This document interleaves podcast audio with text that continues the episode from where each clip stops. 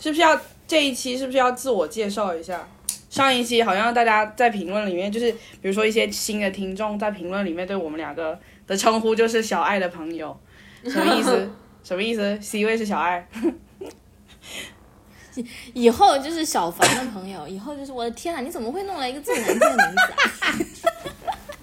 啊？怪我吗？啊，就是。好烦啊！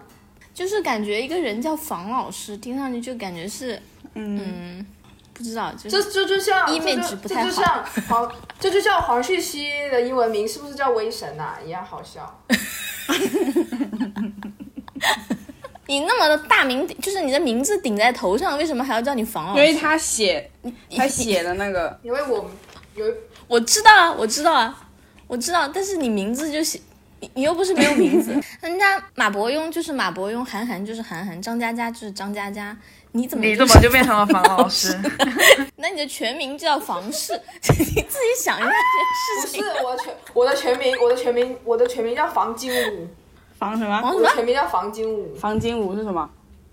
房金武。他们想要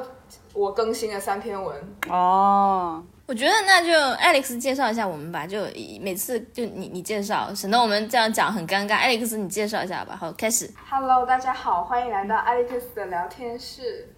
接下来由我们两位常驻成员介绍一下他们自己。啊，我叫 Res Guru，那个 就是大家 就有什么好介绍的，我真的不会干这种事情。我来来自北京，神经病！嗯，我们要不然就自己报名字就完了我们就报一下名字就完自北京的了。教导主任 嗯，可以可以，我的主业是教导主任，然后 Alex 的主业是卖佛牌，然后还有一位上海的上海的女士。素素，谢谢，不要把真名报出来，还是使用艺名吧，在这个时候。嗯，嗯，好好好，对，我是素素，大家好。来自上海的素女士，嗯，要再加一句，你从事什么行业嗯、我呢？是我是在上海的外企工作，所以对 it's fancy，OK，、所以大家有时候听到我讲一些英文，请原谅，不是不是我不，你你是哪一个外企呢？是麦当劳我我是药企，好吧，我是药企高 高大上，好吧，哎，然后对我们先 align 一下，好不好？哎，使用一些艺名，然后我是一个外企人士，一个外企白领，比艾利克斯稍微大几岁这个样子吧，嗯，然后对的，分享一些都市丽人的日常生活。好的，说完了。天呐，我们现在我们的节目是不是应该努力一点啊？就是我觉得别人的别人的节目说是周更就是周更，说是月更就是月更，我们真的为什么呢？嗯为什么要开始聊这么沉重的话题？找一找自己的原因，找找自己的原因。现在我们的粉丝听我们的节目，感觉都是看缘分，就是这个事情很麻烦，就是我们三个人又不在一起，然后又没有办法，就是一方面要找一个合适的时间，另一个方面是，呃，要呃，就是就是环境要适合录，就是嗯，周围可以保证两个小至少两个小时没有杂音，这件事情真的很、嗯很麻烦。对的，所以这个也不是我们不努力啊，就是没有办法，事情来了。对，anyways，开始吧。阿雷克斯说一下最近发生的新鲜事，就是今天刚刚才从成都回来，哇，好累啊！今天主要是昨天晚上，这个不知道能不能说，也可以打码说一下吧。我觉得等我们播出来的时候，这个热度应该已经过了，不知道我在指指谁。昨天晚上安慰一个受伤的 CP 粉，安慰到凌晨三点，就是他很 emo，我也很 emo，我们两个人在互相舔舐伤口，互相打气加油。为什么？就是 CP 粉有没有人权？就是嗯，啊，对，就是就是、嗯他怎么了呢？他怎么了呢？嗯。就是 CP 粉花钱了，但是不会不会被官方的承认。就是如果是比较糊的圈子，那 CP 粉可能会得到一些重视，对吧？就是 在我们前圈。因为我们前圈就就 CP CP 站也可以也可以拿到票，就是也可以拥有一些特权，对吧？但是你进入一些比较红的圈子，好像进入了那个比较前排的位置了之后，你你 CP 粉就是会嗯公认的，你就是二等公民。哎，对，我我我我曾经线下碰到一样的事情，让我当时觉得有一种就是进入了一种那个种族隔离时代的感觉，就是是是之前的圈子的事情，就是当时是呃官方会给票，就是你你去报名，然后官方会给票，然后就是也是按照每个成员的不同的站子，然后给分多少票这样子，然后就录制节目，然后当时我反正就是拿了一张票，然后就是，但是当时我是就是我是各站了，就是我是各站。所以就就就很正常拿到一张票这样子，呃，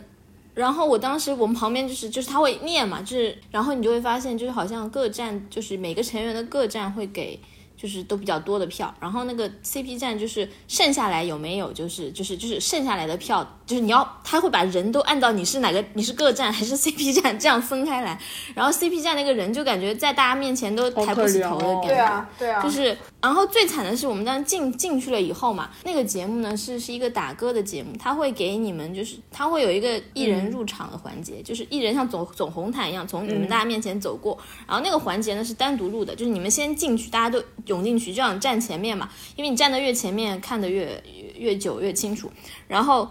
他就要你把那个灯牌举起来，因为他们节目也要拍嘛，就拍到你的灯牌，然后让让你把你的灯牌举起来，他就会拉一些人到前面去，就举着那些灯牌。然后我旁边就有一个 CP 站的女孩，她就她的灯牌还挺漂亮的，她举了一个 CP 的灯牌吧，应该是。然后当时就出来一个像那种女导演，那个女导演就说，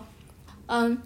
就很就很凶，他不是很凶，他就是习惯职业性，他觉得你们都是一帮粉丝而已。他就说啊，那你你站这边来，你站这边来。他其实他 care 的只是那个画面，就是那个灯牌有没有把那些艺人的名字都打出来嘛。然后就说，那你站这边来，你站这边来，大家就按照他的要求，就是拿着灯牌的人就可以站在前面去。然后这个时候，那个女生她一开始就在那里，她的灯牌也很漂亮，她就被人挤到旁边去了。然后。那个女导演就问他说：“啊，你是谁？你是谁家的？”就问你是谁家，你是谁家？他就说：“啊，我是。”他就不好意思讲，后来他就很小声的说：“我是那个 CP 粉。”然后那个女导演的表情就一下子是那种，就是那种啊，就是是就就那你来凑什么热闹那种表情，你知道吗？就是好像你就这样，去去去后面去，就这样，真的就是就是做这个手势，你知道，就赶他往后面走。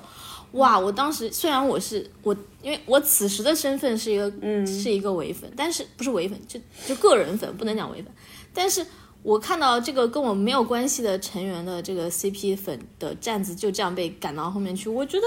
真的当时有一种种族隔离的感觉，就是很奇怪，就为什么要这样呢？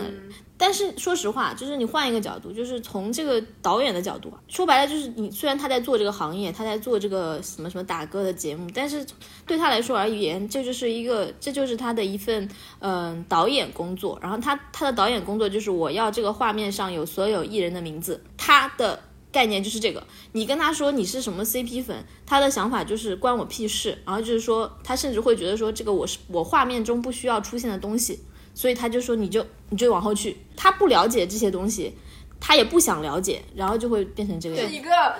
不一样的生态，就是你是搞男团的，那男团肯定会有 CP 圈，但是就是说男团可能更多的是核心的还是唱跳啊、代言，对个人粉就是唱跳啊、舞台。对呀对呀。但问题是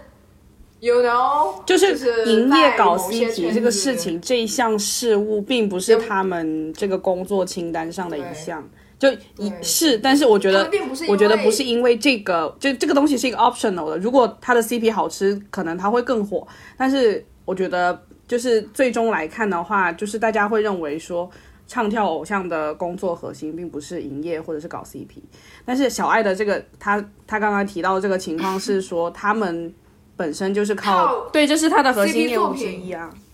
就是在现在这个情况，我说一个残酷一点，就是流行词就叫做。流量密码嘛，就是现在说实话，所有的男艺人和女艺人的不不是说他们不能说他们本人是不是这样，但是他们的经济就是做这些艺人的经济团队，包括做这些东西的平台，所有的都是知道这个东西就是会让人火的一个方式，他们只把他们不会去考虑其中你们投入的 CP 的感情，他们只把这当做一个红的方式，就是。CP 是一个手段，那一旦这个手段完成了，那他下一步他就是对他们来说，说我现在要提纯，我现在要走我自己的就是艺人的发发发展方向，我不能再带别人别的艺人的名字。这个也是他们，就是跟我刚才讲的那个女导演是一个思路，就是对对，就是你们所关心的事情不在我的工作范围里。但问题是，如果你有一个活动，或是你有一些机会，然后你这个机会是公开给所有粉丝的，你就不应该。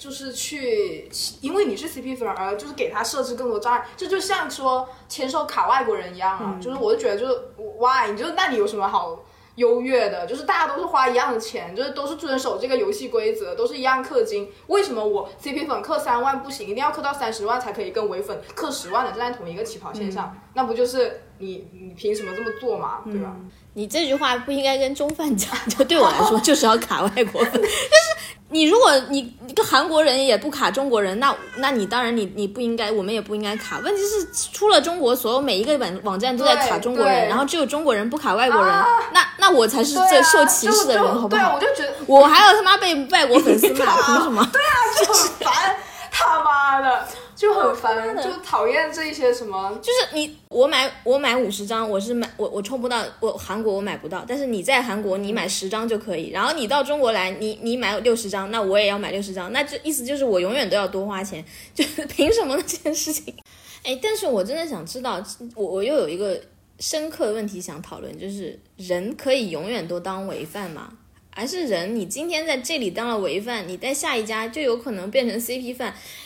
我真的很想问这种以前是违犯或以前是 CP 犯的人，你下一次当了违犯或下一次当了 CP 犯，你你会觉得你每一次你都占理吗？就是无论是 CP 犯还是违犯，都有很多脑残的行为。但我就想知道，就是你每一次都会觉得自己是合理的吗？当然啦，就有的人他当违犯也没有是脑残，他当 CP 犯也没有是脑残，但是就有的人他当 CP 犯的时候很脑残，但是他当违犯的时候就依然可以突然站起来骂死 CP 犯，就是你 CP 狗就是没有人权。我我我我就很佩服这样的人，就是他如何每一次都自洽赢麻了。赢麻了，对，赢麻了，对。怎么说呢？我好像没有，我好像都是我没有一个就是非常单纯的身份呢。就是比如说在上一个圈子，可能是先、这样讲，可能就是比较容易被骂了。就是嗯、先是一家的违犯，然后变成两家的双蛋，然后后面再觉得他们的 CP 也很好磕，就变成 CP 饭了。所以就是不同时期说出来的话、做的事情，可能大大家傻多多少少有一些傻逼，就是等到年年岁渐长之后，会回头一看，发现自己以前在干嘛，你在磕什么啊？就可能会有这样的一些反应。但是我也觉得说，无论什么时候看过去的自己，无论是作为什么身份，都会觉得有一点傻逼的。我是这么想的，而且我也没有说完完全全可以纯粹的只当 CP 饭，或是只当某一个的违犯。我觉得这种这种是很困难的事情哎、就即使是你，比如说你这个号，比如说酸素一成正这个号，这个号看起来就是一个受抚为，但是我有些时候我也非常违反，我就是围起来，OK，围起来。但是我我我觉得很难去做到，可能是在这个号上的形象做到一个非常纯净的单一的身份，我觉得可以的。但是作为有多面多面怎么说呢？好吵，一个一个非常非常多面的人的话，我觉得这是非常难，尤其是你追星追久了之后，发现很多事情都是人之常情，你并不是说啊，我就是狠下心来，我今天就他妈要当一个唯粉，我就是最高贵，我就是纯血，我就是打钱，这种我觉得是，就你很难，我觉得这种事情是很难做到的，对啊，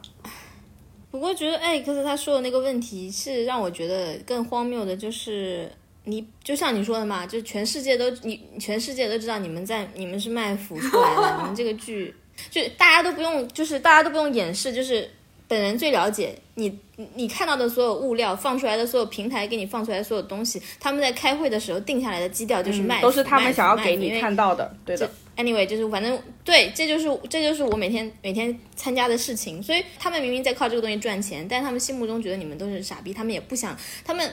只是听说隐隐约约有听说饭圈喜欢这个，饭圈喜欢那个，但真正了解的人真的没有，可以说没有。有的话也只是在这个行业中做一些边缘的事情，就是真正决策的那些人都不是他都不了解，也他也不、他也不喜欢，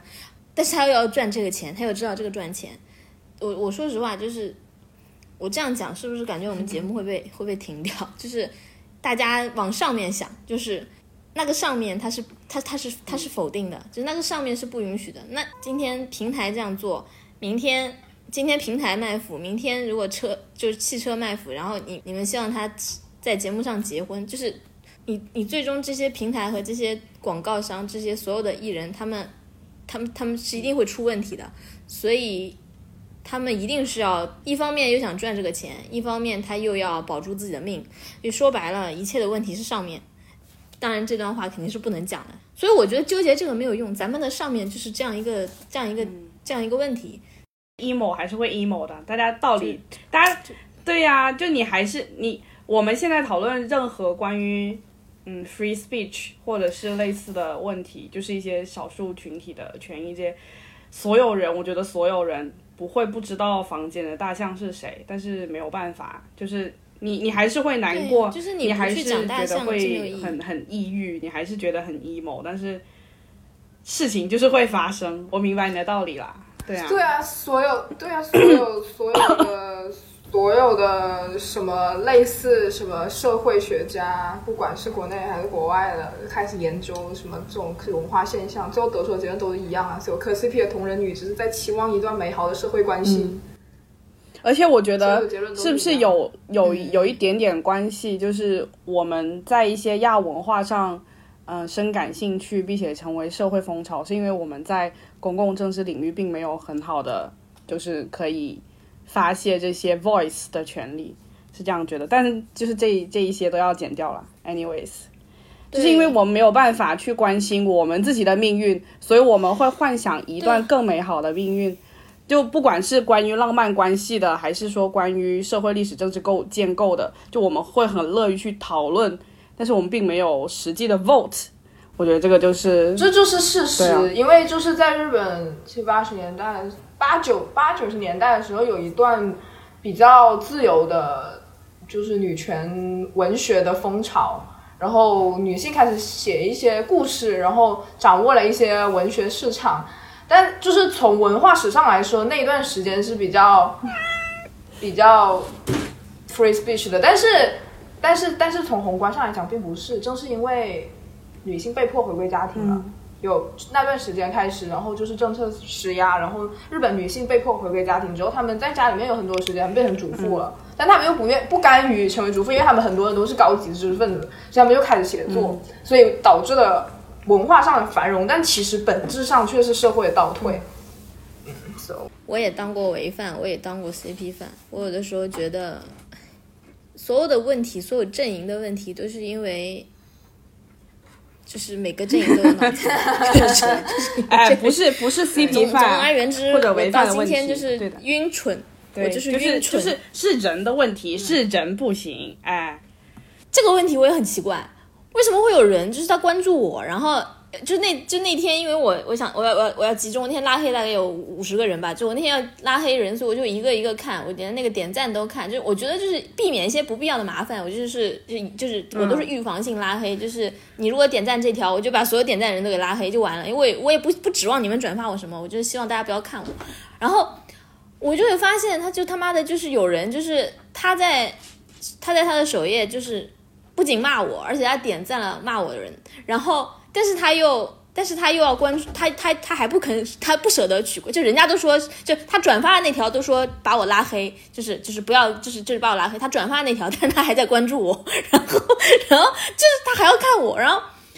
就我我不懂他什么想法，而且他自己还要讲一些风凉话，然后我觉得说，我就觉得这这个人人情冷暖这是在干什么？然后我就立刻把他拉黑了，就 是我觉得这种人让我最反感，就是。大家做人都真诚一点，我很喜欢那种讨厌我的人，就先把我拉黑，就是对不对？大大家都很，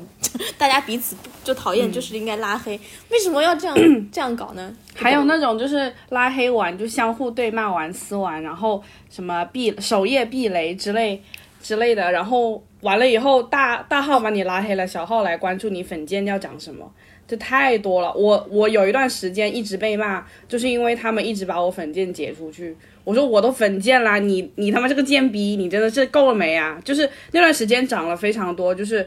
呃，我有一次被骂，我忘记什么事情啊，被骂太多次了，就是他就是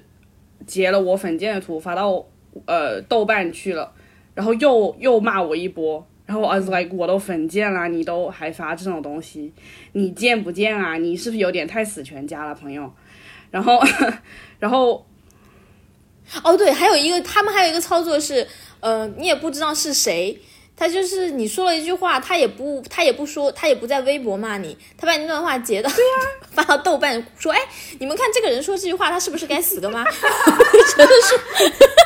他说：“你他妈当场给我兑现，你不要给我截到别的平台，这不是就像自己吵架吵不赢，然后回家跟七大姑八大姨说你 你们帮我骂他，真的很好笑。何必呢？要刚就正面刚啊，骂完就拉黑啊，不爽爽快快的。”你他妈的还要把我拉黑，我把我把你拉黑了，你把我拉黑了，双向拉黑之后，你他妈的拿个 拿个做数据的小号来关注我，他妈谁看不出来啊？做小注做数据的小号为什么要关注我？谁谁想不出来？然后然后关注我他妈，然后第二天我的我的粉件微博就上豆瓣了。我说啊嗯，你是不是有点死全家朋友？但是这个事情我发现是有这个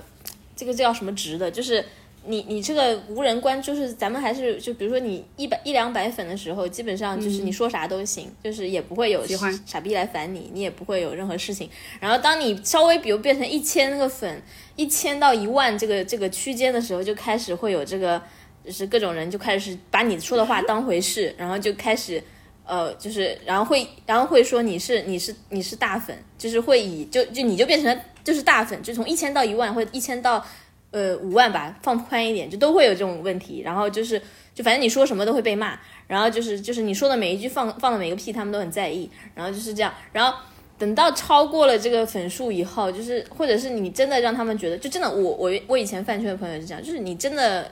超过了就是这个粉数，或者你他们已经觉得你是一个 公众人物了，就是你已经是一个。就网红了，A K A 我们 Alex He To Chill，或者是你真的已经在你你你真的呀呀呀呀，就真的你已经在带货了，或者你真的已经不再 care，就是你已经是横跨很多圈的人了，他们就开始就开始说那个，他们就开始把你当做一个呃网上的公众人物，就是那种如果公众人物就就就他就不会再用那种饭圈的要求来要求你了，就是你反而就是就是不受那个嗯不受那个约束了，就是那个感觉就是。他会把你当，他就把你当做营销号看待，就是营销号就是要讨好的，你懂吗？就是，对 KOL 就是要讨好的。但是你如果是一千到一千到几万的时候，就真的就是每天就是被他们所烦。去你妈的！Like，以上这段描述就是 Alex 的一生。但是 Alex 现在也没有好很多吧？也没有好很多吧？他他该挨骂还是挨骂，只是就是好像。你现在还没有被骂成怎么样，对不对？我现在没有被骂，我现在还是没有我，我对啊，我现在还是有在被骂。原话是什么？让我找一找。他好，他呃，他他真，我好讨厌他，但他真的好红啊！能不能给华粉带带一下，什么引下流啊？哎呀，啊对，他哎，我好喜欢这句话哦！今天今天这这这期的节目的标题就叫我好讨厌他，但是他又真的好红啊，喜欢这句话。啊，我想今日人设，我好讨厌他，但是他又真的好红啊！哇，沉默！哇，怎么说得出口？不，这种话怎么说得出口啊？我就要想说，你你你怎么说得出口这种话？就是你妈妈怎么能允许你说出这种话？很没有骨气，就是又没有骨气，又没有又没有 sense，就是一个很这多多多多悲哀的一个人呢？怎么会说出这种话来？我们平滑的进入下一个，就正好平滑的谈到这件事情，就是因为嗯，Alex 最近有一点，最近最近最近终于火了，也也不是一直就 一直都很火，终于终于更火了一些。嗯，Alex 就遇到了一件以前没有遇到的事情，然后对，可以说可以说一一一些新的 business 开辟了一些新的 business，然后 Alex 自己讲一下。嗯，已经准备好笑了。真的尺度在尺度在哪？你可以讲到哪边啊？我们这里。这里卡一下，我们可以讲到哪边啊？就是有一些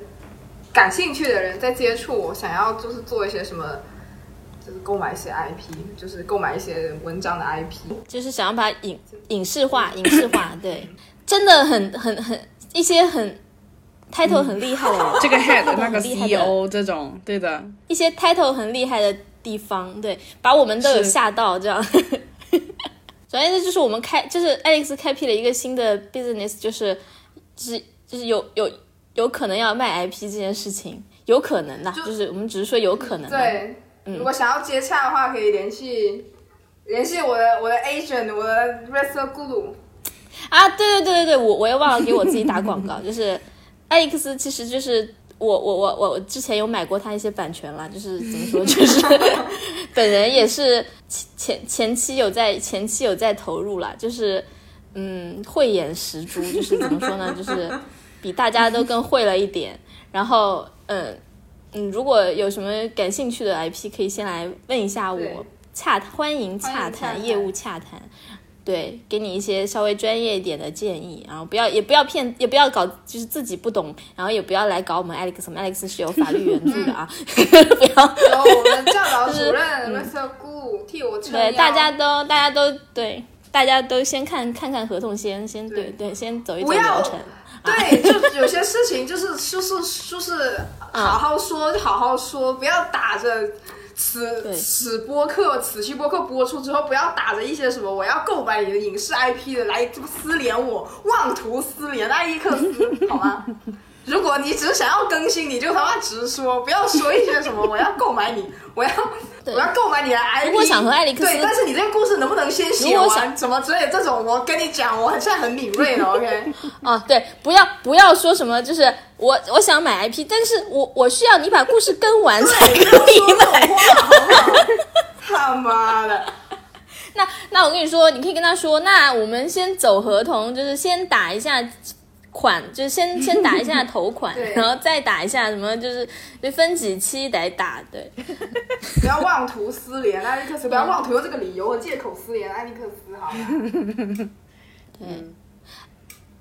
嗯对，但但是你们真的如果要买他的 IP，真的真的过一下，就是因为。我发现有一些买 IP 的朋友真的不太了解 IP 转影视化，就是这也是几乎所有平台的问题了。就是很多平台花了好几千万买了一个大 IP，然后觉得我又不能烂在手上，然后最后匆忙的匆忙的就是做了一个戏，然后大家会觉得很烂或怎么样。原因就是你买的时候就没有想过这个东西，一直有个老话，就是一流的小说改三流的。电影嘛，三流的小说可能能改一流的电影，就是这个原因。就是你以为这个小说不好，但是它中间有一些架构，有一些底子是很好的，它很适合改电影。但你有些小说写的他妈太好了，你改成电影没有办法看。我想提一个行外人问题，就是怎么判断这个小说或者这个 IP 适不适合改电影啊，或者是改电视剧？有没有一些 basic line 我们可以就是想一下的？因为改编会要改很多东西。我我觉得 base 是在故事上，有的小说它是通过它没强大的叙事能力、强大的文学手法，就它写作风格。比如说啊，你你可能喜欢一个作家，比如你喜欢呃，你喜欢什么哪哪个作家？你可以讲出来。嗯，就举一个，嗯，比如说东野圭吾。OK。东野圭吾很适合改影视化的原因，就是因为他的笔触。你如果看，就虽然我没有看过日文原版，但是假设我看到几个不同翻译的东野圭吾的小说，都是怎么说，都是翻译的还可以的话，他的笔触就是很平直、平直白，就是平时他并他的故事并不是通过他的写作水平有多好来来来让你感动的，呃，来让你感受的，而是通过他非常巧妙的，你看他的小故事。你看的是剧情，你看的是嗯呃悬念。那比如说我我我喜欢同样一个日本作家，就比如说村上春树，他他的作品是通过他构造的一些氛围和他的笔触和他的就是他他完全不是通过你一句话没有办法讲清楚他的那个故事是在讲什么。你比如说你看他的海边的卡卡夫卡，你没有办法一句话就讲清楚这个故事在讲什么，但里面里面所有的东西所有的。概念所有的那个氛围感都在，那个是他小说家的功力，你就没有办法去，也没有办法去改它。或者如果你想把它改好，很难很难，你要抽出其中的某一条丝线。但东野圭吾，我觉得他写作的时候，他就是带着一颗，我有的时候都分不清他是在写，他是写的时候就已经准备要做改成电影还是怎么样。就是他现在的写作让我觉得，就是他写的时候就已经想好了，这个是要拍的。他简直就是他给我的感觉就是我我是在写一个电影的文学本而已，对，而且有一些画面是你看这个小说一次之后，你不需要再重温，你也会清晰的记得这个电影。他要是拍成电影的话，这个地方应该是一个怎么样的样子？我觉得他很厉害的，就是这一点，就是画画的功底很好，在在在在小说里面。对啊，就举个最简单的例子，比如说《白夜行》的最后一幕，就是，嗯、穗子嘛，是穗子嘛，女主她不是呃，就是男主其实知道了女主的犯罪事实，actually，然后最后就是女主穿着白色的衣服从电梯下面下来。我至今没有看过《白夜行》的一部电影，任何一部，但是我大概从我初中的时候第一次看《白夜行》，我把这个画面记到现在，我就觉得如果你电影的话，你应该会出现这个东西，所以就真的很厉害，确实。嗯，所以我我也会在想啊，他是不是已经就我已经把分镜头都想好了，就是我就是把它写下来，所以，所以我们艾利克可以可以斯的可以感受一下哪一些我们艾利克斯的作品有哪一些是比较适合改的？这可以问吗？是不是有点太像打广告了？我我买的 我买的是不是头都挑走了，我打包了，我打包了那个时没有没有没有候的全部给他。因为你新哎，你现在这个圈子你写了多少啊？你现在已经写了多少？就是《山河令》的话，没写多少，没写多少，没有写过很成系统的。你都是写那种长篇的吗？我看你写的蛮长的、啊。没有，好几十章呢。哦哦，不是，哎，可是他有的时候他会写那种，就是那种呃微信捡手机什么的那种东西。有超过四万字以上就有其他都是小短片。那你觉得你现在已写，因为山，你那那个山我不知道，我还没看嘛。就是你觉得你你自己觉得你哪一篇适合改啊？道仙吗？应该是道仙吧，因为道仙的故事是很完整的一个回故事环，啊，回环的故事。它嗯也不是回环，就是它它比较。它比较系统，就其他的作品，其他的的算，我觉得其他的算不上是一个好的电影，可以可以改成影视化，因为其他的，说实话，虽然我自己还是有一些自知之明的，嗯虽然他们会说很有电影感，但是我知道那些电影感并不是来来源于那个故事本身，那个故事本身其实很单薄，短篇故事其实都挺单薄的，改不了，改不了啊，就是那那些都是一些。最多我感觉对，把里面全部拍满，也就二十三十分钟。拍一些爱死机器人，对吧？对，他们的故事都是，他没有没有所谓的故事，他就对对，我觉得最多的艾利克斯写的是他想写，比如说之前写就是华人的时候，他是想说这两个人在某一个情境中是怎么样表现的，或是怎么样会有怎么样的言行，对他都是一个它不是剪起来的一个生活片段。对他对，我觉得艾利克斯我看过最多的是这种故。事，故事是他们两个最开始在这里，然后中间发生了，就他们两个最开始是这样，然后中间发生一些事情，他们一起走过去，然后最后变成了在结尾嗯。变成了和原来不一样的样子嘛，就是他们要有一个完整的一个一个过程嘛逻辑体系，对对对。对对，你不能是是一个生活状态，一个状态，一个片段。对对。对。对对，但是很多不只是我吧，其实现在很多同人同人作品，它就不能算是一个故事，因为它只是一个生活状态叙述。因为你看到的这个明星或者是你这个角色就，就对就那个状态是固定的呀，嗯就很难有人很难有同人写手有那个比例能够再去让那个。如果你想要它发生改变，就意味着你要重新再去思考这个角色，嗯，要经过什么改变。因为你知道，因为同人作品它有一个从我们影视来说，一个呃最重要的一件事情，是反而是同人小说不需要做的一件事情，就是我的人物，就是我给你看一个电影，对对对对，我首先要想我怎么样在最短的时间里，嗯，让你接受这个人物，让你知道我在写一个什么样的人物。对对对对，可是同人小说，我其实甚至就是你不需要，因为你不管你是给他变换身份还是怎么样，他的人物性格一定是源于原来的，对。你最大家已经有一个预设，所以最对你最难做的事情已经被解决了。对同人小说其实这两点都在偷懒，第一个是人物，第二个是剧情，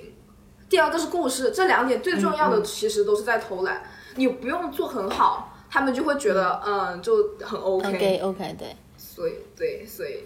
哎，但是我我看过很好的同，对你这样讲，我想起来，我我我看过很喜欢的呃一个，就是我小时候看过觉得写的最好的一个同人小说是那个英英文的，它是写成剧本，是叫《光明的阴暗面》，就是哈利波特的一个同人，写的是哈利波特和那个马尔福的一个同人，他叫嗯《光明的阴暗面》，他在讲的是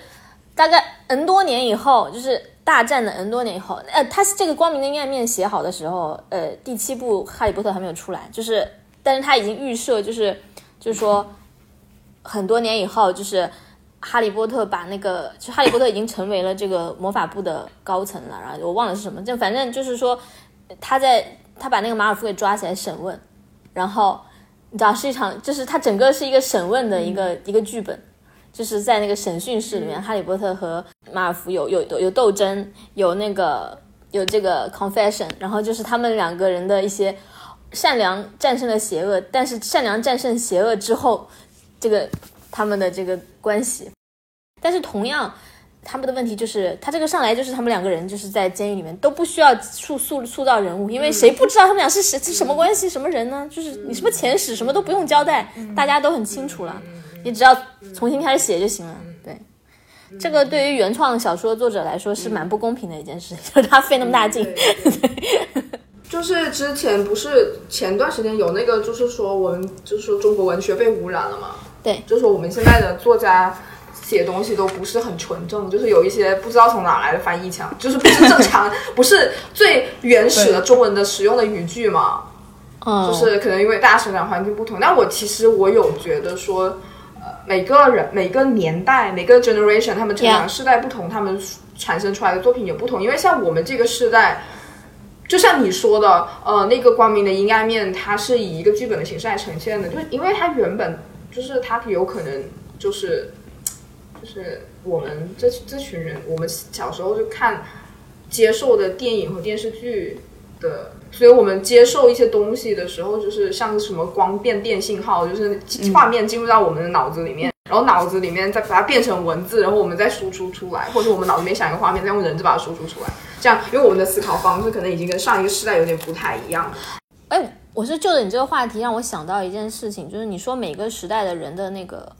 不不光是就是比如说阅读的阅读的习惯不同，比如说你说这个呃现在的小孩那个文字已经受影响，说现在小孩就是教育部觉得我们现在小孩写东西有翻译腔或什么的，但是我想说，我跟大家讲一个外来的词汇对我们的影响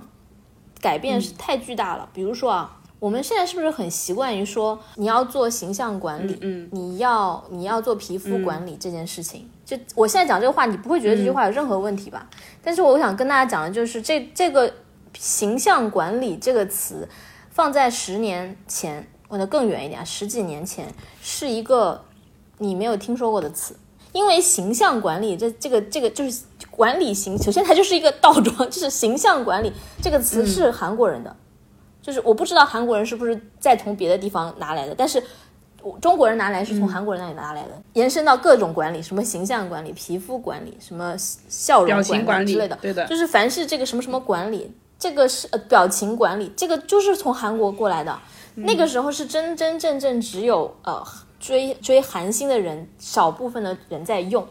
然后结果十多年后，现在变成一个我觉得大众接受度很大众中文已经接受了这个语序，已经接受了这个短语。真的，你这个词放在十几年前，别人会觉得说你怎么会这样讲话？什么叫形象管理？形象管理不是一个呃一开始就被所有人理解的词。但是这个，但是这个，大家其实已经觉得这个这个舶来词还应还蛮明显的，但是大家比较吃惊的应该是超级，超级是舶来词啊。如果我不讲的话，如果我们我不拎拎拎出来讲，你问一些现在的小孩，他不会认为形象管理是舶来词。我就说每一代词汇，它就是不停的在添加，就是你已经习惯了这样的词汇。是的，是的，反正就很就，所以我觉得这个，我有的时候在想，你一定要这一代的小孩去呃说学到那种传统文化的，就是你想让，就是不可能的，而且也没有这个必要。而且我觉得本来就是语言，呃，我们一些英专人学过的语言学就会告诉大家，就是语言本来就是一个不断在发展、不断在吸收的一个、一个、一个东西啊。我正好要做一个艾利克斯作品作品赏析，比如说就是，其实有的时候我会看以前你看一些你自己认为写的非常好的小说家，就是当我年轻的时候，我觉得哇他写的太好了，他怎么这么会写啊？但是换一个角度去看他的作品的时候，你会觉得很空洞，你会觉得说我看的都是情绪，哎，就是这个人写的东西，我看的其实全是情绪。你当时觉得他怎么写的他妈这么好，你现在去看他，你你就有一些余味，你觉得说，呃我。我我是不是可以看看他的作品为什么没有被改啊？我我是不是可以拿来改编一下？结果你看了以后，你发现很空洞哎！我当时喜欢他的可能只是那种情绪吧，就是他的情绪很会写，他他很会巧言令色，他很会写一些花言巧语。就 是当时你脱离了这些东西，你把这些东西全摘了以后，就这个人你会发现他这这个故事本身毫无，就是没有故事。你看 X 的作品是，你可以明显的感觉到他受到的影响。不是不是我们这一批人受到的那个那个那个文学作品的影响，可能你受到的，就像你自己说的是影视作品的转化和什么，就是你有一些作品是有影视化的感觉的，就是视觉化的感觉的，不是故事故事先行的，不是文字先行的。呃，对，而且我会刻意避开，就我会刻意避开太多的关于情绪或者是。他想怎么怎么怎么，或是此时怎么怎么怎么，就真的是完全，因为我真的完全是看影视作品长大的的的这一代，所以当我就是写情绪的时候，此时是要推特写的。此时他应只要有一个特写，你知道吗？就是就是，你懂吗？就是就写一段的时候啊，这个要用一个广角系统，这是要用让那样子的画幅，然后背景有很多东东西，像科恩兄弟的电影一样，然后前面两个人在讲话，后面好多好多好多背景，然后事情发生，事情发生，事情发生，然后然后他说话，他说话正打反打，正打反打，正打，然后。一个特写，然后他会有一个心理状况，或是他他他手上做了一个动作，就是此时要推特写，就是你你真的会完全你的思维方式就会被整个影视化。原来你就是东野圭吾。嗯，但是我有的时候就一方面我会觉得这是一种创作方式，但另一方面我也会有的时候会很羡慕，就是以前的那些作家，他们的文文字感真的太好了，就是嗯近一点讲吧，不讲那些很。就是不讲那些很大家了，我讲一个也不算什么大家，就是我现在看那个廖一梅写的那个东西，我大学的时候看廖一梅写的那个，廖一梅知道吗？就是写那个《恋爱的犀牛》的那个那个人，就是我现在觉得能够写写出他那种大段像贯口一样那那种大段大段的那种话剧台词的人，就能写到那么好的也。也也太少了，他那个文字感是这个时代我觉得培养不出来的。比如说什么，你像那个冬天什么温暖的手套，夏天冰冷的啤酒，什么什么什么上的衬衫，日复一日的梦想。我不知道你们有没有听过类似他写的这种话。还有什么，呃，黄昏是一天中我视力最差的时候，就是就是有一些这种话，我不知道你们有没有听过。还有一些类似于说，忘记是一个人能够做能够做的最好的选择，但我选择不忘记。他有很多台词是那种你会觉得我靠，你看的时候会我我我我举这个例子，它不是一个最好最好的例子啊，我只是说，只是你看到的时候会想到说，他那种对文字的那种那种那种把握，都是大你全是情绪，全是空话，可是它很美。但是现在我们很多东西是没有那种美感的，嗯，消失的美感。对，我们在讨论那个关于高考的事情的时候。露露，露露在群里面说，呃，他他们学校之前分数最高的就是就是就是戏戏表演话剧，然后现在结果就是现在现在分最高的是影视表演，对吧？就之前之前都要分很高很高才能去演话剧的，现在没有人愿意了。我们学校，呃，事实就是他本来就是应该是话剧，应该是更更高分，本来就做这个的，而且。呃，说实话，就是难度，我不知道现在课程有没有调整啊。就是以前难度更高的一定是学，就是这个专业的，就是我们的专业是那种到大三还有表演课，就是我不是学表演的，但是我到大三也要经受专业的表演课，就是我要去每一周要去演戏，要去想小品作业，要去表演，要去演，要写。但是如果你选的是，如果你选的是影视剧的话。那不需要 这，就是你只要你从大二就可以开始接本子，就可以开始写。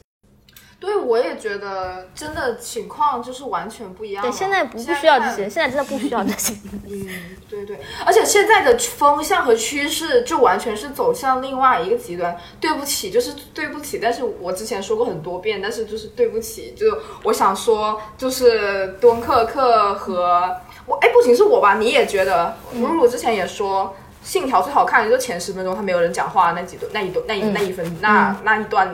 歌剧院枪杀嘛。现在就是，那个导演如果能把没有台没有台词的东西拍的拍的好的话，那个导演才是好导演。对吧？就没有人 care 角色在说什么了，就也不是没有人 care，就是他们就会觉得说不是很重要，就是没有人导演会去细抠这个。你很难从现在的电影里面摘出什么经典台词，嗯真的很难。但是你比如说，即使是以前以奇观、以科幻奇观著称的这个《银翼杀手》，你依然可以摘出嗯，什么什么雨雨消失，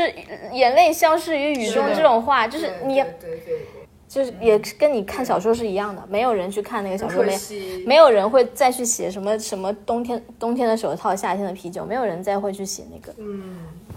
这真的很可惜。而且你要回望两端，你要往前追溯很远很远的话，比如说很有名的一个一个一个电影黑白的那个《控方证人》，其实《控方证人》就像就像话剧啊，就他，我觉得他基基本上是话剧，只不过是把它拍成了用胶片记录下来，它整个感觉都是很话剧的。就之前的电影其实是话剧的延伸嘛，然后现在的电影就感觉是它就是独立出来的另外一个可能另外一个艺术表现形式了吧，我也不不懂，可能每个艺术有他自己的路要走，但是我还是很喜欢看话剧的，就，但是我我住在东南亚，没有什么话剧话剧土壤可以让我看，我我是觉得要看人要看一些话剧，一些话剧，但不是现在的一些话话剧。有一段时间很走火入魔，就是话剧在卖腐，而且话剧在搞粉丝化，这是真的。然后话剧在搞特效，就是你去话剧，你去看的是一些妈声光电的特效。我有被邀请去看过那些片子，就那些那些很火的话剧，甚至现场会有粉丝团，就是就跟那个相声粉丝化一样的，他们根本就不 care 你在演什么，因为我已经来看了一百场了，我已经来看了一几十场了，我我来看的就是你说到那一句的台词或者你的那一个动作，他们就会回来写 三万字，然后，但是像我这种只是去看一场的观众，我看到的都是一些什么声光电的表演，就是让我知道他们这一场花了点钱以外，我什么也没有看到，我就觉得这是话剧吗？就是，哎，就是很很很很那个了。哎，我一直跟别人讲，就是有一些话剧的那种感觉，就是你看的时候那个感觉，就是你在那个现场看完了以后获得一种感受，那个是真的没有办法用任何把它录下来，也是不行的。就是你只有对，这他那个感受太好了，对我的三观都有影响了，就是让我也觉得话剧很神圣的，就是呃萨勒姆的女巫。我觉得大家也可以剧本也可以看一下，就是萨勒姆的女巫也是很经典的文学作品。它就是萨勒姆的女巫，大家知道就是美国有一个猎女巫的一个事情嘛，就是就她最后是一个人的牺牲，就是她最后那个牺牲那一幕那个舞美，反正我第一版我看的那一版那个舞美做的太好了，他那个他就是一个人走向一个狭长的十字架，他其实不用讲他牺牲了，但你看你就明白了，他呃猎女巫的人是打着上帝的名号，嗯，主的名号，我在消灭消灭邪恶啊，这个人是真正最虔诚的，最最虔诚的一个基督徒，但是他最后为了这个这个正义，他他他去牺牲。然后我当时就是他最后那一幕那个那个那个舞舞美加上这个台词，真的把我整个人都震撼了。就是你，就是他对你的人生是有改变的。我觉得那个东西是电影是达不到的，但是但好想看，对，就话 剧好想看，话剧的普及太、太太少了。嗯，你可以看洒满月光的光，洒满月光的荒原，看一下那女的斑秃走进沼泽。北北大荒文学，他妈的，我是股永爱寻根。寻根文学 爱好者。对，呃，成都和重庆去了之后觉得很 OK，哎，我本来以为会觉得可能会有点太辣，其实还好哎，没有吃完都觉得也没有，你们也没有还好吧。辣的辣？的。我们都是刚到成呃刚到重庆的时候，就是好吃是好吃啊，然后每天都吃高盐高油高辣，然后第二天晚上或者是晚上到家。呃，晚上就立马拉肚子啊，然后第二天就是每天早上喝美式啊，但是没有啊，我正常拉，我正常拉，我我正常我是拉屎啊。我我也是正常拉屎的那个啊。schedule，但是就是屎它会变成一些你们你们你们有吃那个那个红油火锅吗？只吃了吃它的那个火锅，然后有没有拉有没有拉肚子吗？没有啊，我有不可能，我拉了不可能不拉吧？不可能不。我拉了，就是那我个正没有常哎，我很正常哎。我觉得拉肚子是因为太、太油了，就是你吃了油就是会拉肚子啊。是，我是拉了，我是每天都在拉，其实可能是可能是因为我，可能是因为我的屎本来就很稀吧。嗯啊，嗯，这这这可以可以播吗？？啊！可以吧？这段可以播吗？我们会嗯好，然后我觉得都很好吃，嗯，对，都挺好吃的。但是我我今天发了一个那个感想之后，我看到有成都的朋友评论我说成成都最好吃的是小吃，我对啊 但我们都没吃什么小吃。我们在成都，因为我们在我们在重庆就有当地人带着。我们在成都就就就活得像哪个外地人啊！就每次打车去一些地方，你这里只有都被800米你们打什么车为什么要去那种地方吃饭？你们不要的钱可以捐给有需要的人。对，嗯，对，还说什么呃，有什么一定要去就去这些网红地方，什么什么的，哦，哦，好惨啊，我们好惨哎。现 在每个城市除了它固有的景点，它要它又有了什么网红打卡点，都以前你都没有听说过。比如说，我现在有人有的朋友要回就去南京，跟我讲说，你知道你知不知道要去那个地方拍照？我说我他妈。在南京待那么多年，我也没有 拍过那个地方，为什么要拍那个？他就说啊，那里有个网红打卡，我不知道是谁发明的这种东西啊，就好像现在每个城市都有这个东西，但是它好像真的很能拉动这个这个嗯，对旅游。所以我觉得人类的本质就是复读机，它就是要干一些别人都干过的事情，就是人类的本质是这样。尤其是小小红书不是比较兴盛吗？就是大家都有的什么网红必打卡点之类类似的，然后有一些就是。虽然我知道，就是像上海这种地方的话，每一每个月都会新出来一大批新的网红店，什么这个风的餐厅，那个风的餐厅，这个风的屋顶花园那种。但就是我每一次看到这些东西，我都会觉得震惊，我就觉得，嗯，这是什么时候出现的？就是我在上海已经第三、第四年了，就是还是每个月都会看到一些嗯的东西。我 like OK，还有就是说喝下午茶这件事情，我不是我也是不知道从哪一天开始，大家都要去一些饭店吃下午茶，然后那些下午茶就是一些，呃，感觉冻在电冰箱里面冻了冻了半年的马卡龙之类的东西，然后他就拿出来，然后就是。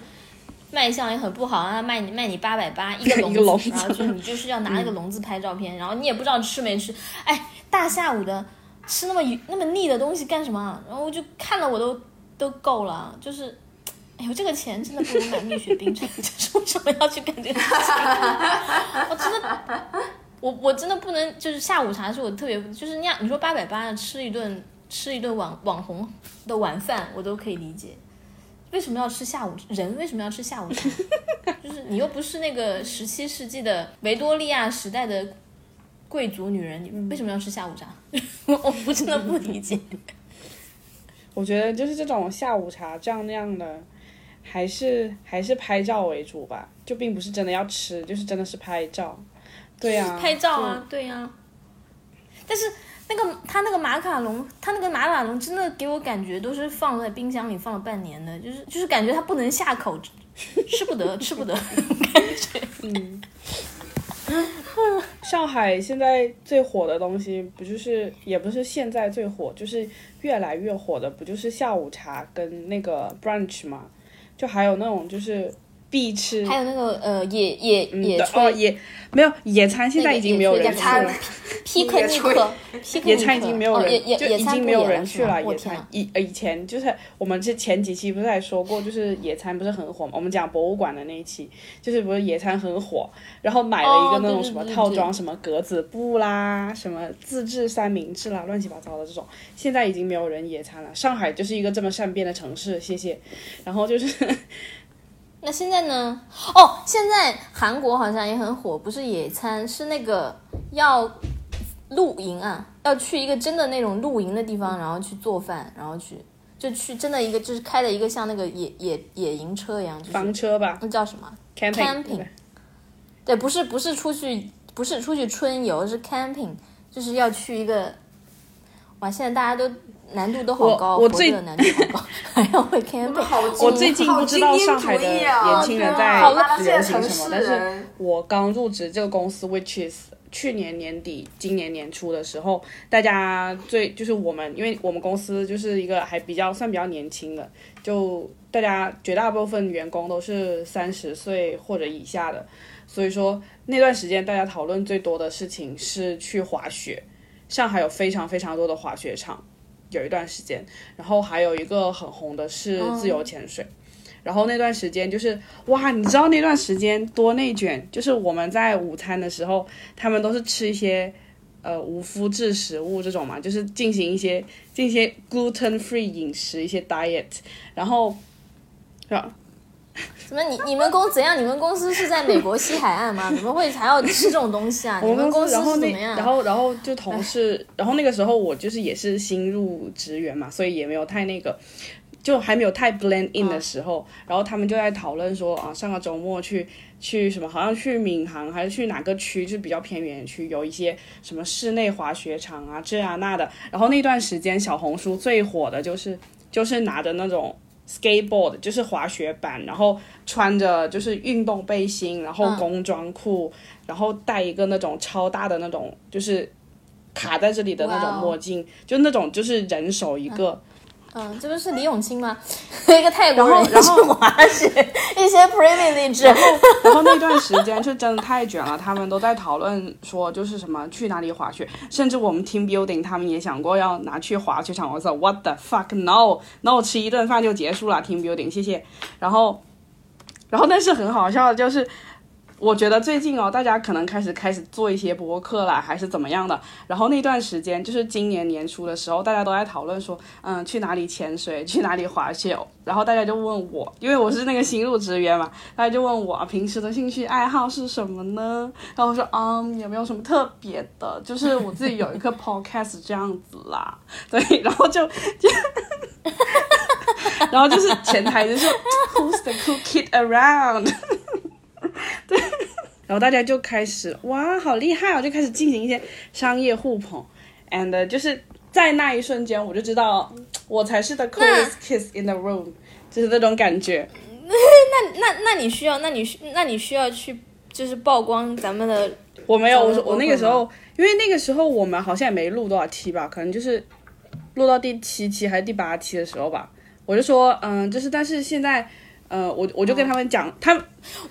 嗨，我们一共只有我们一共有十期吗？我们对，一共好像就十这一期是第十一期，第七期、第八期很不容易了。们录了一年了，快，好像一年吧。我们去年也是夏天的时候开始录的，然后，然后我说，呃，我们还没有录很多，但是就是收听还不错啦，就这样，对的，对的，就是他们也就是说，他们他们是说，呃，那好啊，那如果等到做大了或者怎么样的话，就是对啊，就可以分享给他们。主要主要是我自己不想分享了，因为这样的话就有有一些暴露我就是网络艺名的一个嫌疑，所以我就还是没有分享。对的，哎，我想问一下，就是因为我有朋友嘛，搞那个搞那个的嘛，就他他真的会就是想到他们两个的什么事情，然后就流泪，就是我就是这样，我说啊，你怎么哭了？他说他说呃好，他说好好惨，好感人，他他他真的喜欢他，他真的爱他，就他会看自己拍的那什么颁奖礼或者什么那个那个山那个视频啊，然后就哭了，就说。我我他本来半天没讲话，我我也没有在看他，我一看怎么哭，然后就说就说就是那种你就是夜深人静的时候，你扪心自问，这个世界没有人来跟你讲话，那你你就自己扪心自问，是你心里到底觉得他们俩是真的还是假的？我就问你这句话，就是有病吧？你为什么要问一个 CP 粉这样的问题呀、喜欢，因为这个很重要啊哎但是但是你你真的你质问一个 CP 粉，你真的什么都不不比这个残忍，好不好？你质问一个 CP 粉说你扪心自问，你真的觉得他们是真的吗？这个世上有有还有谁能做出比这个更残忍的事情？除了除了工藤静香和木村拓哉，你他妈能够质问这样质问一下他们的 CP 粉？这个也有区不是的，对啊，但是这个也有区别吧？就是比如说哈，你就是哎，你他妈都说能是真的呢？那真的是真的吗？你扪心自问一下。假的啊，我就给你，我可以给你答案，就是不是你你哎，什么是真的，什么是假的？我我们就换回来讲，就是这就是你的理论啦。他们俩是很好的同事关系，但是也不一定啊。完了，我开始自我怀疑了。他们好歹认识吧，认识认识，他们住在一起吧？这个，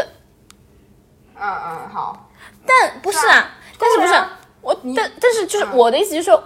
从我的三观道德层面，就是我的个人认知层面，我问你那个意思就是，如果我夜深人静，就是我完全懂你前面说的一系列，今明天早上起来，我还是说可能是真的。在问我说，你在问我说，我是不是真的觉得他在谈恋爱？对，就夜深人静，我自己就像你刚才突然问我说，那你真的觉得真的吗？我我会立刻说假的啊。那个就是我我这此时的贾德啊的回答是回答那个他们俩真的是情侣这件事情，就是可能会被骂，啊但是我一定会这样讲，就是。但是我就明天早上起来，我又是一条好汉啊，我还是会咳啊。但是我的意思就是，你自己问自己这个问题，你是你是你是哪一个人？就是我现在就问你回答，我会觉得不，我会拒绝回答，我会，我说我为什么要回答这个问题？就不是问题是他们，问题是这这并不会改变什么呀，对啊，就这并不会改变什么呀，对啊，这个只会改变你没有的心态而已啊。啊。不会改变啊，就是不会改变啊他也不会。改变我科的心态，对啊，也不会改变我科的心态啊。他们是他们是真的谈恋爱，或者是没有在谈恋爱，就是也不会影响我第二天起来他妈继续科。你现在举的这个例子，已经已经已经，你你你你问你没有问到我心里去，我懂了，就是我还要怎样问到你心里去？那我问那嗯，素素，你觉得是真的吗？夜深人静的时候，不是啊，完了，完了，你不是你不是你问错 CP 了，这个 CP 是我跟艾利克斯磕的，就不会有真的呀。就你问错 CP，你你应该问 是不是真的？那我会说是啊因。为但是。那不是啊，那如果你现在问我是不是真的，我拒绝回答，就是我也会拒绝回答，就我真的我不会啊，我啊我都很诚实的，爱看我知道，我我就拒绝回答我就知道他们不可能就是真的在谈恋爱或者怎么，这干嘛？我为什么要你为什么要这样逼迫你自己？你为什么他妈的无缘无故你要逼迫你自己回答一个这样的问题？而且这个问题的答案对你的人生不会产生任何正面影响。但是你现在问我，嗯我就是你，你干嘛要问我这种问题？就是你 不要回答是吗？你懂吗？你懂吗？那你那你 relate 到我了，那你 relate 到我，此刻就是我人为什么要在他妈的最轻松的追星这件事、磕 CP 这件事情上把自己逼迫至此？他妈的还要夜深人静叩问自己，你是杀人了吗？啊，你是杀人了吗？你是肇事逃逸了吗？不是？我觉得我现在想了一下，我可能是更脑残的一种情况，就是我咳的时候是我我只会我只会咳那个深夜我扪心自问，我觉得是真的的。然后如果我本来就怎么看他们俩也不可能是真的，就我就是没有办法咳。就是比如说嗯，对，比如说那你跟他妈咳，那你咳你妈不呢？之前 我就是当深夜扪心自问他们俩是真的、啊，就当时就你当时问我，就是深夜扪心自问他们俩是真的、啊，对啊，我他妈震惊啊！我跟三四一全真露出了震惊的表情。捏他的奶头哎，这是 确实有捏他奶头啊，这要不是我我现在我现在发我现在发十张捏奶头的视频的图片给发你，你要看你发吗？我要看，我要看，你发给我，我要看。你真的没有不是没有捏捏没有捏还有奶头啊，捏胸捏胸，对不起，他不是就是很那个啊捏胸而已捏胸而已呃，呃不，但是所以啦，所以后来我不搞不搞了以后，我确实也对你现在问我他们俩是真的，这肯定是假的，但是我不会想。所以，所以大家磕磕 CP 的心态不一样，所以我我某种程度上，我觉得你那个评论，我蛮某种程度上我和他是一样的，就是我对我磕的 CP，我确实觉得，就是我深夜扪心自问，会觉得他们是真的，嗯，所以他可能是但我就我不会是你说的那种，他不是真的对我有什么关系吗？当然有关系，有关系大了。但是我我就是懂我的意思，所以我也不可能在华里面，就是说我有那么多就是能咳到的，因为就我会会一看觉得好，嗯，假的假的假的假的，就是所以我就不会咳。嗯，如果大家和 CP 都是这种状态，我就能理解了，就是一段可爱的人类关系。嗯你疯了吧？你是有你知道你知道你知道你知道 r e s School 就很适合我们去打卡那个灯牌，就你有病吧？那个男人做什么爱？你知道吗？你有话就 是 Res Guru r e 说 s 的 School 嗯，为什么我也不恐同？很可爱的人类关系，就搞 CP 哦，还还有那个写表情很圣年，我搞 CP，我搞的是他们两个的感觉和氛围，他们难道一定要做爱吗？你搞也也要做爱的，要做爱的，要的，要 要的，做爱也是很可爱的人类关系啊。下一个话题，母猪的产后护理，谢谢。下一个话题，我们进入下一个话题。哎，一想到他们不能做爱，不能真实的做爱，还有一些小遗憾。你他妈的打住！可以了，好好可以。了。下下一个下一个话题，谢谢。怎么了？你们怎么这样歧视我的 CP 啊？下下一个话题，下一个话题。我其实新鲜事本来不是想要讲这个，但是没关系，可以下次再说。我最近看了，呃，最近印象看的比较深刻的就是五二零的时候看的《情书》，还有最近看的《当男人恋爱时》，嗯，都很好看，嗯。哎，但是我我真的是，我好像也跟你们讲过吧，就是我五就是五月份看《情书》重映的时候，是我第一次完整的看完了《情书》。然后我之前一直觉得它可能是个就很随便，也不是很随便，就是一个什么青春疼痛饶雪漫之类的一个片子。因为每一次那个《情书》这个电影出现的片段总总是那个，嗯，博元崇站在那个窗帘后面，然后风吹起那个窗帘嘛，每一次都是这个，所以我就以为是一种，它是一个那种什么什么爱什么爱你要说在我的左耳，类似这种这种的青春疼痛片。啊！青春疼痛，对对对，但是后面看了之后我就哭的要死，对，我就觉得他真的是写的很好很好，剧本也写的很好。嗯我也就是这个星期啊，上个星期我才跟我才讨跟别人讨论这个问题，就正好想到，嗯，呃，现在你看《情书》的话，我想如果《情书》是现在拍的话，一定会被诟病的是，嗯，呃，他为什么要找一个长得一模一样的人吃代餐，做替替身？对的，为什么？这是替身文学，而且就就他其实说就一定会有人说这是一个自私的男人，就是很自私，就是他做的事情是很自私的，没有什么可感动的，甚至可能会有人就是骂他说的是渣男，甚至可能会被批判的很激烈。那个年代放没好像没有人提这件事情，没有都会觉得好感动，都会觉得我的天啊太感动了，没有人会去想这个当替身的这个女人的。因为她在片子里面也和解了，她自己已经 和解了，所以对，因为我记得她一开始的时候，脖子发现就是他喜欢的这个女生，就是跟他长得很像，就是他不是看了那个初中时候他们毕业的那个合照嘛，长得很像。之后他第二次到他就是呃是到树的家，就是男男生树的家里。跟他妈妈说话的时候，他觉得男生这个树做的很过分。他说：“嗯、我不是别人，还是什么？就反正他台词大概的意思就是说，我不能原谅他什么之类的类似。然后说着说着他就开始哭了对。只是直到后面，就是这一整段男生树跟女生树，他就是初中的这一段情谊，就是慢慢慢慢被这个信件的内容所挖掘出来之后，他后面最后面才有和解。所以一开始我是觉得有点，我我因为我我我看了两次情书，就是第一次就是五月份第一次去看的时候，我还没有太明白是什么意思，我就觉得说。什么什么？为什么长得像？为什么会有两个人？就是我第一次看还是懵懵懂懂，但是我第二次看的时候，我就是觉得后面其实我觉得他有一点就是，嗯，这个脖子他有点，他也没有办法，我觉得他也只能这样想，总不能说人也死了，然后你恨他一辈子，也不可能，因为他实在是非常喜欢这个男生的树，对吧？所以我觉得，对啊，他最后问的那重复问的那几句你还好吗？我觉得他就已经是已经放下来了，所以。和解了，对放下了。对，其实我一直有一个很想讨论的点是，包括哦，我最近还看了那个《孤味》，就是去年金马奖的那个女主角，就是一个对不起陈淑芳阿姨，她演的一个呃东亚女性，但是我一直想讨探讨的一个问题是，像很多我们觉得很经典的片子。包括就是东亚范围内啊，因为我也没有看很多国外的片子，就是东亚范围内我们觉得很经典的片子，很感动，很很很很触动你的心的片子里面的女性角色，我又看到有一种批判的声音是说，她可以做出更现代、更先进、更女权主义、更偏向她自己的一个选择，但是她没有做，所以我觉得她这个片子就是失败。包括像之前张子枫在那个《我的姐姐》里面，最后他其实是给了一个开放性的结局嘛。导演。他是最后他要不要签那个领养协议的时候，就是他弟弟的，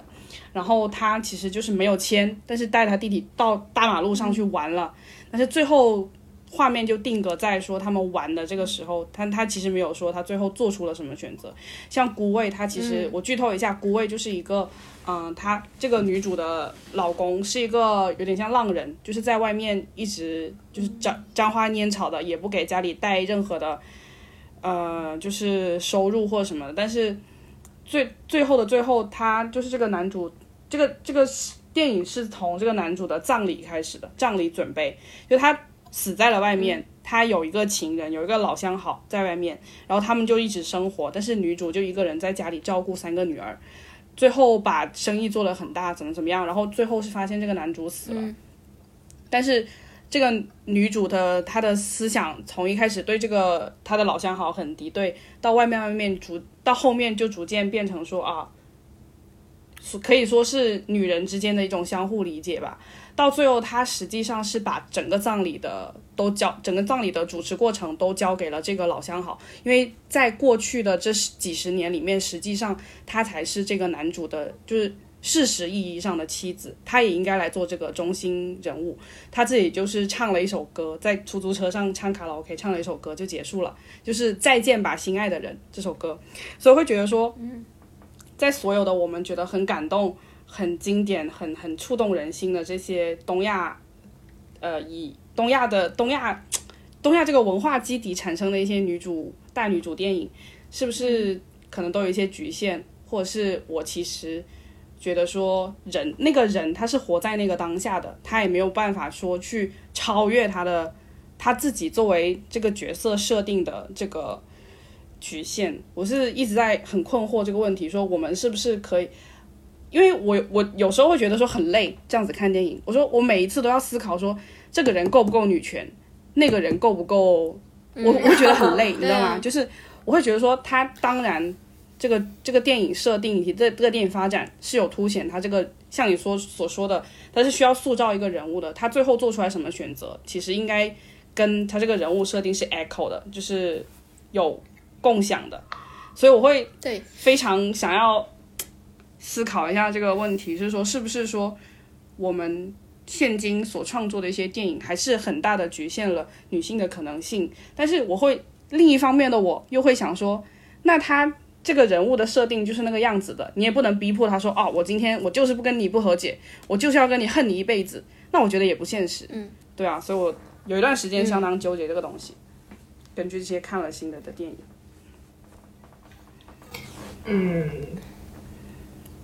可是你，可是我觉得你可以，我觉得这就是电影要做的事情啊。他他他电影要做，嗯、也不是有一部分电影可能是那样，有有一个电影是给你一些美好的期待，或者是给你一些指引，但是大部分电影它只是为了，它只是为了反映典型，对吧？它只是它只是为了截取每一个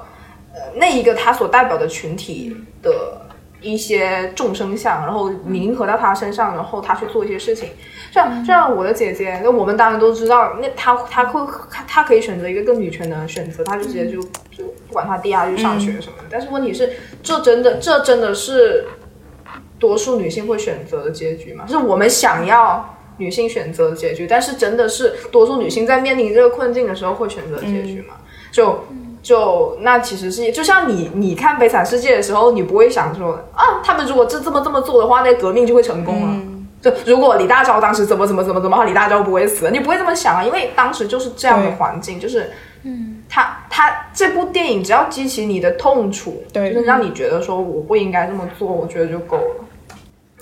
嗯、其实还就是我我我会谈情书那件事情，其实我们当时的想法就是觉得说，以前的那个环境，呃，可能是因为明智还没有这么开，就是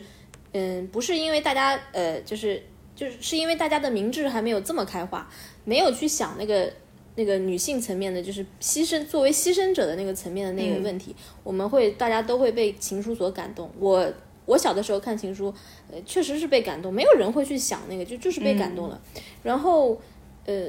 但是我的姐姐出来以后，很多批判的声音，对这个事情。可能创作者我不知道他有没有想过这件事情，嗯，一如果他没有想过，那可能是他的思想停留在以前；如果他想过，那可能他是有意为之。但是，呃，他可能是为了塑造这个完整的人物，他不想让这个人物做出越出他人物的事情，他做了这样一个选择。但是可见，就是如果我的姐姐放在以前，就放在二十年前，可能大家都会被感动，不会去想他为什么不做那个选择，做这个选择，因为大其实那不是大家的一个呃进步的想法，那只是因为大家的想法还没有被开，没有被点点亮，没有被开化。但但反而是在那个时候，我觉得对。艺术作品是好的，因为我们可以去讨论，我们有空间去讨论出轨的感情是否是真的。嗯，我们有空间去讨论，就是一个自私的感情，我找别人当替身的感情有没有可能打动别人？嗯，但是现在我们没有这个空间，因为从我我自己写东西，我也会自我，就是会自我审查，是一种就外国人写东西一定也会自我审查，就是会说，我首先会想我这件事情是不是政治正确的，我这件事情会不会遭到。这个反感，但我觉得这个界限在哪里？界限就在于，比如说你刚才说的，那我们都拍这样的东西，对女生不是很有局限吗？我觉得界限就在于你这个片子的出发点是什么。比如说，嗯，没有人看娘，就是我们这样的女孩子，嗯，就我们这一代女孩子，没有人看娘道这样的片子不会愤怒，因为他是在歌颂那样的东西，他要你，他在规训你，他要你也做那样的人，他。他不是说我是摆一个人物在你面前，白描一个人物给你看，嗯，他是他是在宣传，他是一种宣传工具，他在要你做那样的人，所以那个东西是我觉得肯定是要反对的，就不。但是如果说像嗯情书这样的人，或者像我的姐姐这样的东西，我我反而觉得是他他应该这样做，他应该去尊重他写的人物。如果他写的人物他就是一个要牺牲，就他就是他个人就是会牺牲，就是我没有办法做出。更好的决定，那我觉得你就不能为了一个女权的一个想法去改变这个结局。嗯，这是一个个人和一个群体的问题了。对，嗯，但是我有想到说，像我的姐姐，她其实就是在讨论说，她要不要去呃利用她自己所让所有可能的资源去追求自己的未来，或者是她也要顾及说这个跟她。有一点点血缘关系的，也不是一点点，就有血缘关系的弟弟，就假设他不是个弟弟，或者是个妹妹，或者乱七八糟的，就是一个比他小的一个亲戚，比他小的呃 sibling，这样的话，我会觉得说，其实我我个人是觉得在大屏幕上、大荧幕上可以看到这样的思考，就他其实我觉得我很喜欢的一点是，他呈现出来一个非常非常激烈的一个自我搏斗。就他也会有那些心软的瞬间，因为我觉得，对，我觉得就是有部分 so called 的进步进步的，呃，不不是先先进先呃进步先锋，他会很很习惯性的去忽略人作为人一个情感动物一些软弱的瞬间，我可以这么说吗？就是比如说你要是结了婚，你就活该被男权社会怎么怎么样。但是我可能结婚，我是因为我真的想要跟这个人缔结一些社会契约的关系，我真的想要跟这个人作为一个 unit 活呃过完这一生，就是出于我我不觉得应该去嗯过多的去批判已经塑造出来的这样的一个电影人物形象，毕竟我觉得你可能到每每到你要去做这个决定的时候，你可能也也会是心软的那一个人，所以我会觉得说，对啊。这是我的想法，就大家不要忽略人性里面一些可以软弱，也可以不那么坚强、不那么先进的瞬间。但是我觉得能够呈现这样一个女主她自己在做这个人生选择的时候，呈现一个激烈的她自己的激烈的想法，为什么这两方她都要去权衡的这个想法，我觉得就已经是还蛮充分的了。在现在这个阶段来说的话，因为你也不可能说一上来我就是。我觉得现在这个是没有办法一蹴而就的，尽管我们很想达到所嗯各种少数群体的大同社会，但是我觉得首先你要把这个事情引起大家的讨论。为什么它可以引起讨论？是因为我们不知道正确的答案是什么，所有人都有自己的答案，所有人都有预设的给张子枫这个角色的答案，所以我觉得才可以引起讨论嘛。所以。我对我对这个片子没有太多的想要去批判的心情。我觉得我看到了很多我的同学、我的朋友，或者是甚至是我自己，因为我也有弟弟，但我没有就是为他牺牲那么那么多。嗯，我看了《热带往事》和《当男人恋爱时》。你也看《当《热带男人恋爱时》？往事挺好看的啊。我我也看了，他说好看，我就去看了，我看了就哦，一些古早，一些古早味，一些一些台湾真奶古早味，就是很久很久没有看过这样的爱情故事，非常的古朴，非常的古朴，非常的，然后三岁神正出来是同性爱还是异性爱啊？异性爱？哦，异性爱。OK OK，我不知道，因为这个名字让我对嗯就很，然后三岁神正还说是韩国电影翻拍的，对 so 是韩剧翻拍的哎也也很韩国电影，就一个小混混。一个催债的小混混，他爱上了女主角，女主角很穷，然后欠他钱，然后爸爸要死了，然后结果他爱上了那个女的，嗯，然后最后小混混就小混混小混混想要变好的时候，发现自己就就他就做了一些坏事，结果就比如就他用他们的钱去赌博，结果赌赌输了，赌输了之后他就他就很自暴自弃的，就他就想要女主角离开他什么之类的，然后然后他又进监狱了，进监狱了之后绝症了，就发现对他得绝症了，他就死了，很古早吧？这个爱情故事。就是很狗血，很很虐，但是你对会很沉浸其电视。剧吗？电影？电影，电影电影，电影，对电影，对，没什么好说的。这个电影就是它就挺流畅的，然后就那热带往事呢就嗯，热带往事就彭于晏那个嘛，我觉得热带往事就属于，它就属于我说的那种，它没有一个明确的故事，它就是一个生活状态。就故事这两个角色，他就是有一个一个彭于晏的，他是一个卡车司机，他就不是卡车司机，他就是一个男的，他是一个修空调的。结果他在路上不小心撞死了张张艾嘉，嗯知道名字吗？那个女演员，张艾嘉张艾嘉的老公，然后他就心生愧疚，他就故意去接近张艾嘉，然后就就就帮他修空调什么之类的，他们俩就就。我很害怕他们两个突然就有感情线，你知道吗？我真的看的时候我真的很害怕，幸好没有，幸好没有。那你知道我当年的一个心理阴影是什么吗？就因为张艾嘉真的有这种前科，因为当时我看《山河故人》，我并没有想过，并没有这个预期，《山河故人》最后的发展是张艾嘉和这个男，这个男的叫什么？张艾嘉和那个王金花，他的儿子叫什么？哪知道？王金花的儿子啦，就是那个很有名，他老婆叫什么陈什么？你搜一下，有没有人搜一下？我我只是忘了他的名字。王金花的儿子，山河故人嘛，他很有名。王金花，董子健，儿子。哎，我当时看的时候真的没有想到，最后这个董故事的子健对，最后这个故事的发展是张艾嘉和董子健要要要上床，而且真的上床。我在看他们俩的床戏，吗！不是就是我没有任何意思，就是可以，但没有必要。就是你你看《山河故人》，怎么会想到最后的发展是张艾嘉和董子健在上在滚床单呢、对我看《热在往事》的时候，我真的很害怕，幸好没有，幸好。山山河故人》就就是这件事情发生了，就是啊。就是没有必要吧？干嘛呀？就是而且董子健比彭于晏可怕多了吧？嗯，你想象一下，點 yeah 解呀？點解呀？點解呀？嗯，嗯嗯，查星啊，不要做这个事。點解呀？哎，我最近我最近疯狂在，你们知道这个梗吗？我最近疯狂在迷那个，嗯，那个那个热带风味冰红茶。Do you know this 梗？啊，你知道是不是？嗯，对，然后然后《热带往事》没什么特别的，嗯，我觉得蛮浪费这个名字的我我很喜欢《热带往事》的四个字，但是它拍成这样。它好 神奇，而且你讲了这个，多，不是你讲了这个短片的，就是你跟我我我我是从头到尾都不知道这个故事讲什么，但是、嗯但是我幻抱有一丝幻想，但是我听你讲了这个故事的前情和现，就我会觉得，我我想就说真的，我我一直在期待后面会有什么什么 twist，什么她老公什么就没有啊，而且最搞笑最搞笑是什么？她热带往事，她名字这个名字就是她她，然后她的英文名字是 Are you lonely tonight？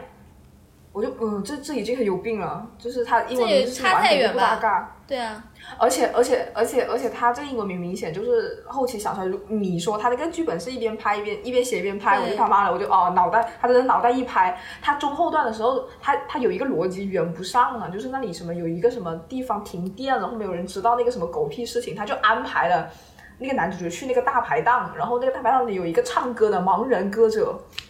那个盲人歌者是张宇演的，然后张宇就上去就是很多人来给他抬轿的意思是吗？就很多人来给他抬轿，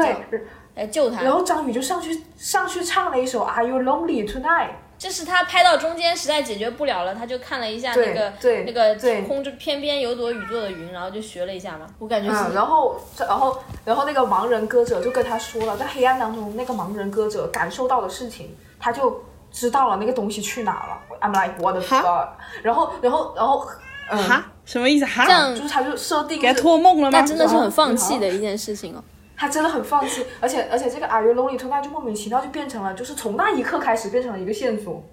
哈，Oh my god！就突然那个那个张艾嘉的儿子很早就死了，他也没有给给给任何的背景什么，就突然就是中间突然出来说他儿子得心脏病死了，然后他嗯他儿他也没有给他做任何的什么爱好的背景什么，他就突然在他儿子的房间里面有一个唱片机，那个唱片机开始播放这首歌，这首歌还是张宇唱的歌，他们两个是他儿子跟张宇是同性恋人的关系吗？我搞不懂啊，Oh my god！就 整个我的哇，就很令人无语的一个电影，就啊就这提名了，可以，好像是获奖了。这里我刚刚查了一下，好像是嗯获奖了，是所以什么？所以你可见这个世界没有人真的真的没有人在看电影，大概连连连评委都没有在认真看吧。对我最近一段时间看的最值得讲的一个东西是，呃，迪士尼的片子 是《无敌破坏王二》。你们有没有看过《无敌破坏王》啊没有看过啊？Wreck-It Wolf。我两部都看。我本来就非常喜欢第一部，但是往往就是第一部看完的人都不敢看第二部，就是因为第二部总总是会觉得不好看。嗯，然后我，所以我一直没有看《无敌破坏王二》。然后前两天因为就是写写就是写东西写到写到很崩溃，我就想看一些让我舒服的，我就先去看《乡村爱情》，就是看一些 不用动脑子很快乐的片。我觉得《乡村爱情》太好看了。然后呢，看了一会《乡村爱情》，我就决定我要看一些迪士尼的片子，就是一些迪士尼的好看的卡通片。然后我就看到《无敌破坏王二》，我说看一下这个吧。嗯，然后我万万没有想到《无敌破坏王二》这么好看。当然这个见仁见智啊，那有些人觉得不好看，但是我觉得《无敌破坏王二》比第一部还好看。它的剧作写的太好了，就是它就是我觉得剧作满分，就是就是我说的满分，不是说它呃，我说满分是它是命题作文满分，就是他在要他完成的所有任务，他把要他完成的所有任务都做了，而且他做的很好，我就觉得就很很厉害，《无敌破坏王二》。那他那个，我觉得很多人，我觉得看过没看过一的都可以看二，因为他也会有很短暂的交代这两个人的一个状态，他就很快会把人设交代出来。当然最好还是看一下一啊，因为里面出场很多人物，一里面有。然后，呃，而且这个，然后他最有意思的是，我觉得他是在完成一个任务吧，就是我要把我的一些 IP 都用上，他就他他就这在这在《无敌破坏王二》里面出现了所有迪士尼的公主，就是所有迪士他他进入了一个迪士尼世界。所有迪士尼的公主，连星球大战的那个那个战士都出来了，就是因为那个这些都是迪士尼的 IP，他可能要完成的任务就是迪士尼说，我需要你这个片子给大家展示一下我有多少 IP，然后他就要把这些人都写进他的世界观里面。一般这种片子就会像复仇者联盟一样变成一就变成一滩烂泥，然后但是 就是就是变成就世界观打架的片子，但是他没有，他他他首先他这个原理就是他进入那个世界的原理就很好，就是他那个原就是让那个迪士尼公主出现的原理也很说得通，然后。他还给迪士尼公主就相当于在里面调侃了所有迪士尼公主的一个属性，就是一个他们的就是比如说，就这一段应该是他的华彩华彩乐华彩的部分了，就他会调侃一下迪士尼公主。那个片段应该每个人都看过吧？就就很多公主，很多公主在那说：“你被男人救过吗？”那段应该他放出来过，哎，对啊，那段应该他放出来过。那我可以讲，我因为我真的完全没有在 focus 这个东西，所以我看了以后，我觉得他那一段就是，呃、如果很多人看过，我就可以讲了。就是那个那个云尼洛普进进到那个迪士尼公主，那些迪士尼公主就围着他，就他们说你是公主吗？他说我是，他说他们就要测试他一下，就说你你会不会跟动物讲话？然后你最重要的一个问题是。你是不是呃，你的父母是不是怎么样？他说我都没有爸，他说我没有没有人家问他你妈妈会怎么怎么样，然后有好几，他说我根本就没有妈妈，然后好几个公主说我们也没有公，我没有没我们也没有妈妈，就那句话已经在就是讽刺，就是说迪士尼的公主都缺乏，就是就是不写母亲，就是就这种事情，然后后面又。公主又问他说：“那你，那你是不是在你的世界，就是在你的故事里面，你必须得有一个强壮的男人来，就是拯救你，就这样。”他说：“好像是的，就因为，然后大家就说，那你就是公主，就是就是反讽就迪士尼公主的这种固刻板印象嘛。但是最后，这个我觉得好的点在于最后他，呃，他把这所有事情都给解决了，就是他让这几个公主去救了那个强壮的男人，然后让那个强壮的男人最后像一个。睡美人一样躺在那里，然后就就就是他让公主有一个有一个反转，然后我我觉得他用的特别好，这是这只是一小部分了，就我最喜欢的是他讨论的那个问题，就是第一步讨论这个朋友，讨论就是讨论这个，因为他主角不是这个女孩，主角是那个破坏王，就是那个 Wolf。第一步讨论那个那个他的那个个人的心理状态，我觉得已经讨论的很好了。我不知道第二步还能讨论什么东西的时候，他讨论了一个我没有想到的点，他在讨论友情。会变的，就是友情是会变的。当你的朋友有了新的朋友，你们不在一个世界了以后，就是你们的你们已经是你的朋友往前走了，你你该怎么办？然后他讨论的那个点非常好，然后最后他给出了一个解决办法。他的解决办法也完全不客气，也完全没有那种梦幻的成分，说最后我们还是大家都是好朋友。他没有，他最后其实是有一些伤感的，就是我我觉得是有一些伤感的，就是你的朋友确实。到了新的世界，你的朋友确实有了新的朋友，有了新的生活。你和他还是朋友，但一切一切一切已经变了。我觉得这个就是我觉得他讨论的很深入的，也很好的一点。嗯，今天我们打电话打了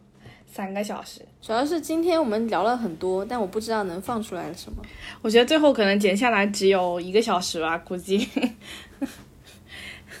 有好多都要。都要剪掉。主要是我们发散出去讲的基本上都不能讲啊，什么八卦，什么 CP，那那一整段就没了。对，那先录到这里吧。好，好，嗯，好，到这里，拜拜，拜拜，拜拜，嗯。